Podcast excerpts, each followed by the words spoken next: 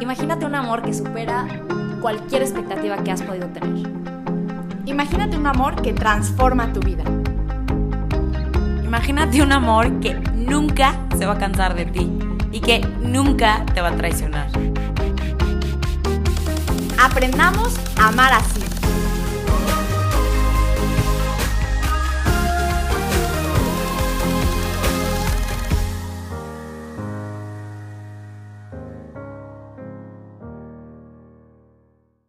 Hola, bienvenidos a todos a este episodio 16 de Amar Así, que tiene como nombre La soltería así. Obviamente es un tema que teníamos que tocar. Hemos hablado muchísimo del amor, muchísimo de las relaciones, de la pareja, de amistad, de amigos, de hermanos, pero también es cierto que en este camino del amor, pues hay algo que nos toca a muchos, ¿no? A, a lo mejor algunos que lo vivieron no lo recuerdan, y hay otros que lo están viviendo. Y también queremos hablarles a ustedes y responder a la siguiente pregunta de por qué es tan importante la soledad para aprender a estar con alguien más. Y bueno, estamos felices de estar aquí con ustedes. Gracias por seguirle poniendo play una vez más. Y yo creo que es un tema que a todos, a todos, a todos nos interesa porque yo creo que todos pasamos por esto alguna vez en nuestra vida, ¿no? Si no es que muchas veces tenemos que decir que Sofi no nos va a poder acompañar en este episodio y la vamos a extrañar muchísimo, pero tenemos ya sus súper buenos puntos, como siempre, listos para poder compartirlos un poco con su sabiduría. Pero ahora sí, bueno, pues, a Exacto. Y bueno, pues entonces también, o sea, como que queremos profundizar un poco en el tema de la soledad, porque creemos que el sentido que le damos a esa etapa de nuestra vida es esencial, o sea, y súper necesario profundizar. ¿No? Porque muchas veces nos encontramos con, sí, con, cuando estamos en estos momentos como si no quisiéramos abrazarlos y estamos súper como que en la expectativa o en la espera de que llegue esa persona que me cambie la vida, sin disfrutar ese momento de mi soltería, sin aprovecharlo, sin vivirlo al máximo, sino todo lo contrario, ¿no? Como, híjole, como, como un poco triste, ¿no? Como si estuviera sola, y nadie me quisiera. Y entonces, pues queremos darte un sentido profundo a esta etapa que estás viviendo o que viviste para que puedas verlo de una manera distinta. 100%. Y creo que aquí Juan Pablo II para mí ha sido súper, súper, súper clave, porque la verdad es que sí es cierto que yo siempre le había visto como una connotación un poco negativa a la soledad y me queda muy claro como que no es bueno que el hombre esté solo y tiene que estar con alguien, ¿no?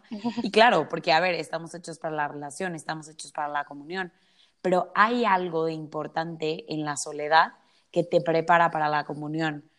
Y Juan Pablo II profundiza muchísimo esto y creo que en nuestras propias vidas o historias es lo que ha venido a darle como este sentido profundo a la soltería. Porque, a ver, o sea, la soltería hay dos formas distintas de vivirla.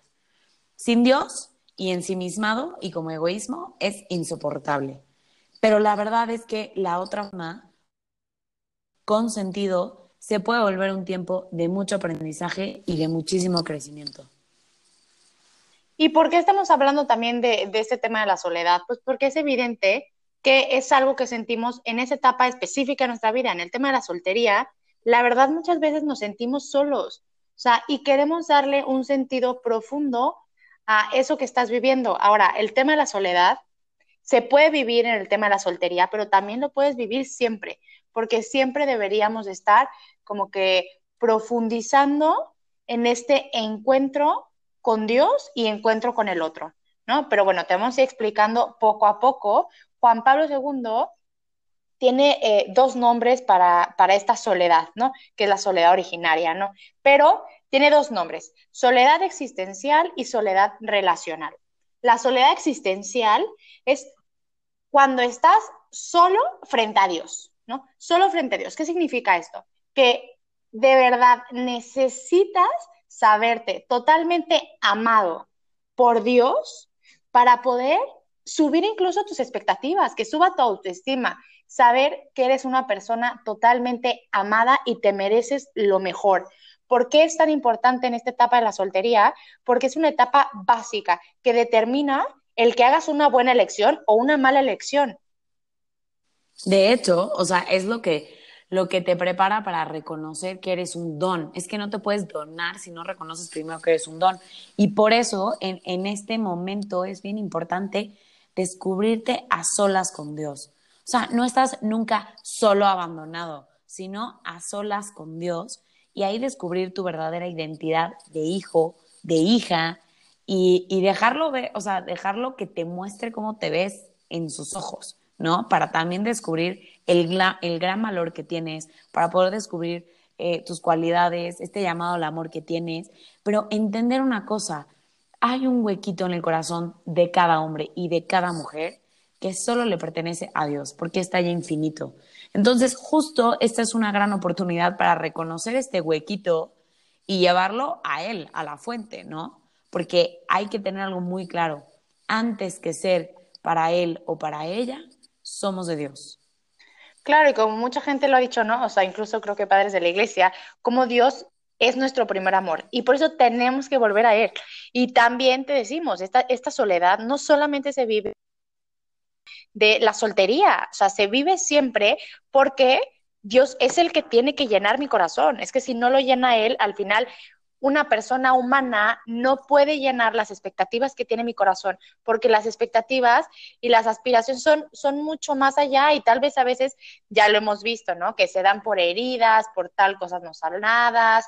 Entonces, cuando yo en esta experiencia, en la soltería, vivo con este sentido de verdad mi soledad, puedo darle un profundo, un sentido profundo, o sea, de verdad tremendo. Una vez a mí una consagrada me decía, Andrea, cuando estés enfrente de la Eucaristía expuesto, de Jesús expuesto, que sepas que hay alguien viéndote, o sea, hay alguien mirándote de vuelta, o sea, de verdad te ven.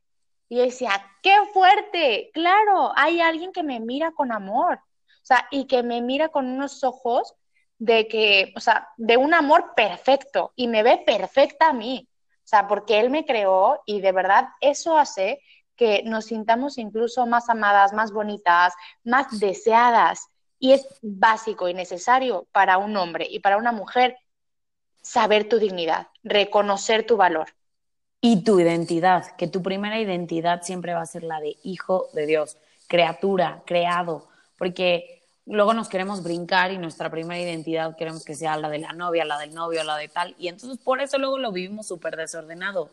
Pero si todo parte de tu primera identidad de hijo, ¿no? Y en ese saberte hijo, sabes que eres amado incondicionalmente, sabes que eres valioso, sabes que pues, has sido pensado por alguien para algo más grande, entonces como que puedes ordenar el amor humano y darle también el lugar que le corresponde a toda relación humana y no pretender que llene este hueco infinito, sino más bien, eh, más que como buscar una relación humana por una carencia, buscarla por un desbordamiento, ¿no? De amor y de identidad y de seguridad y de sueños. Entonces no es que me falta algo, es que tengo tanto para dar que, quiero darlo a los demás, ¿no? Claro, no, porque aparte ese tema que tú estás diciendo, Joss, más bien sería como que un, amor falso, ¿no? O sea, un amor que es llevado o sea, por heridas y al final eso no es un amor, porque sería más bien como que algo egoísta, como yo necesito recibir, pues necesito tener a alguien, ¿no? Pero es justo también este momento el cual puedes aprovechar de verdad muchísimo para trabajar esas heridas y de verdad ser la mejor versión que podemos ser, ¿no? O sea, yo también me lo comentaba hace rato, que la verdad a mí me impresionó mucho también escucharla. Hay dos opciones que puedes hacer en la, en, la soltería, ¿no? O sea, trabajar sobre ti y también buscar como que saber qué es lo que quieres del otro, ¿no? O sea, ¿a qué me refiero con esto? Una, tienes que conocerte a ti muchísimo, conocerte muchísimo, trabajar en ti, todas esas cosas que puedes mejorar, eh, intentar sanar ciertas heridas que hay que te impiden llegar como que más ligero y más libre al tema, por ejemplo, del matrimonio, donde te va a hacer las cosas mucho más complicadas si llegamos con tantas heridas, ¿no? Y también, una es esa, ser la mejor versión que podemos ser, y la dos es saber qué sí podemos y qué no con nuestra pareja. O sea, tal vez yo tengo, o sea, tal vez ya he sanado mis heridas, pero pues la verdad a mí me, molesta mucho y me duele que la gente grite y pues porque tuve un papá gritón. Entonces, si me busco un hombre gritón, lo único que voy a hacer es estar sufriendo toda mi vida, ¿no? O sea, entonces como que en esa elección, si yo soy consciente de que tal vez eso me pueda hacer daño y es muy humano, pues tal vez mejor elegir a un hombre que sea más tranquilo y que me trate con más amor y entonces conocer mi dignidad y el amor que Dios tiene por mí para yo subir mis expectativas. Señora que se llama Lorea, que amo con todo mi corazón y Dios conoce y de verdad tiene fuego el Espíritu Santo, y eh, esta señora decía que de verdad el problema en la sociedad es justo la elección de pareja. Y creo que justo esa elección de pareja es porque en este momento de soltería no sabemos ni siquiera lo que tenemos. Solamente queremos tener un novio o una novia y pasar el rato y basta. En lugar de aprovechar este tiempo para reconocerme como hijo y para saber de verdad lo que estoy buscando y lo que estoy también listo para recibir en esa vocación que Dios quiere para mí porque también aclaro, el tema del matrimonio, oigan, es una vocación, así como lo es la vida religiosa. Es un llamado, de acuerdo. Que también creo que es un punto importante. En este momento soltería es eh, un momento importante para lanzar la pregunta de, Señor, ¿dónde puedo realizar mejor mi vocación al amor? O sea, ¿dónde puedo ser más feliz? Según la forma en la que tú mismo me configuraste. Y también, pues uno atreverse a preguntar en qué camino podría estar pensado para vivir este, este camino al amor, ¿no? También es real que en la soledad es una gran oportunidad para autoconocerte e incluso terminar de definirte. Hablo de tu personalidad, tu escala de valores, tu proyecto de vida, a dónde quieres llegar, cuáles son los sueños que tienes, eh, o sea, como los gustos que tienes, tu carácter, tu temperamento, sobre todo a veces pues cuando has salido de una relación, pues te haces mucho a una persona. Entonces, la soltería es una, una, una oportunidad importante para redefinirte y redescubrir quién eres verdaderamente y potenciarte.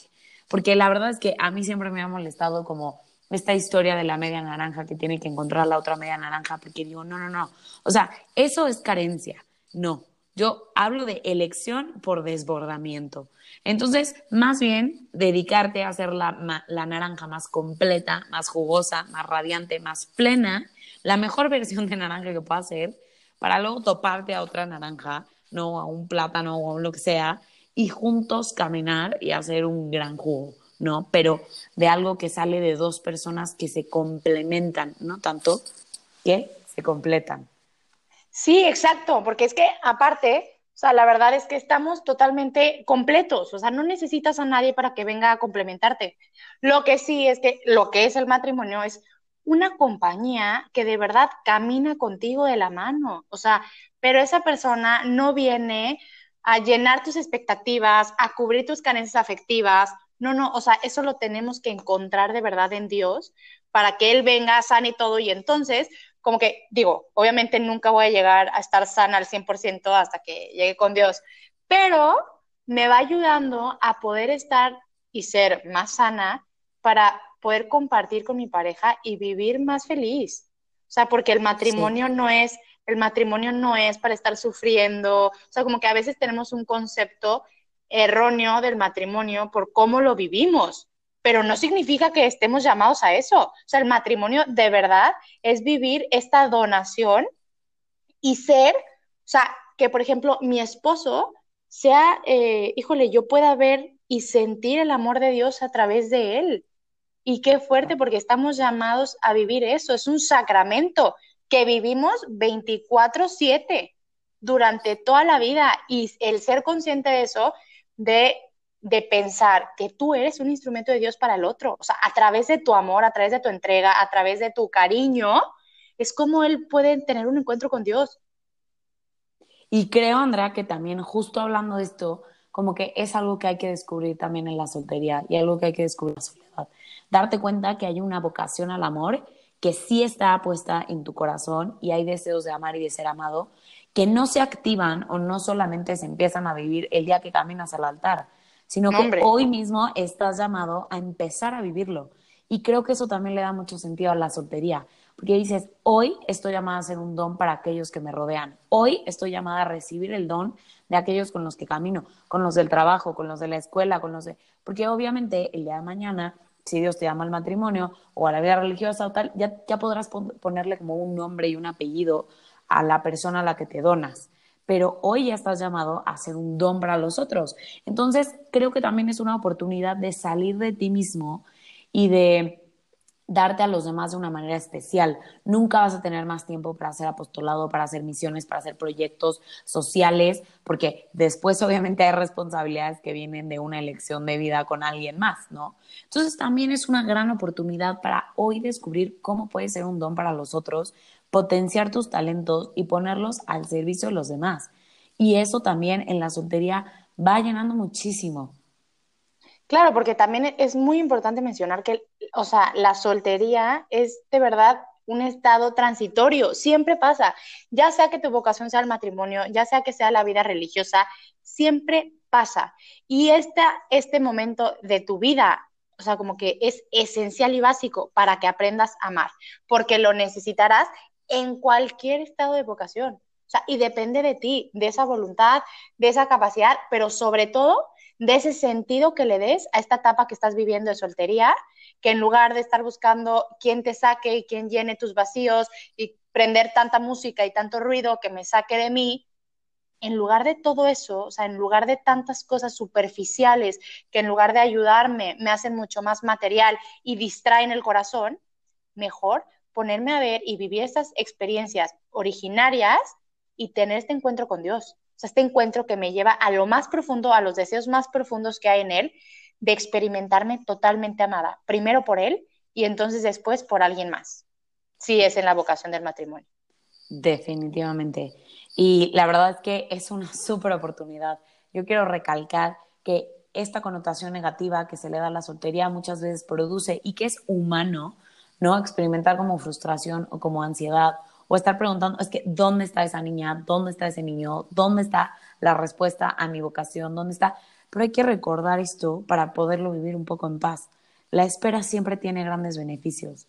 La espera aumenta el deseo, la capacidad para recibir, te hace más capaz de recibir todo aquello que Dios te quiere dar. Entonces, la espera con sentido puede vivirse eh, pues positivamente, ¿no? E incluso puede enriquecerte.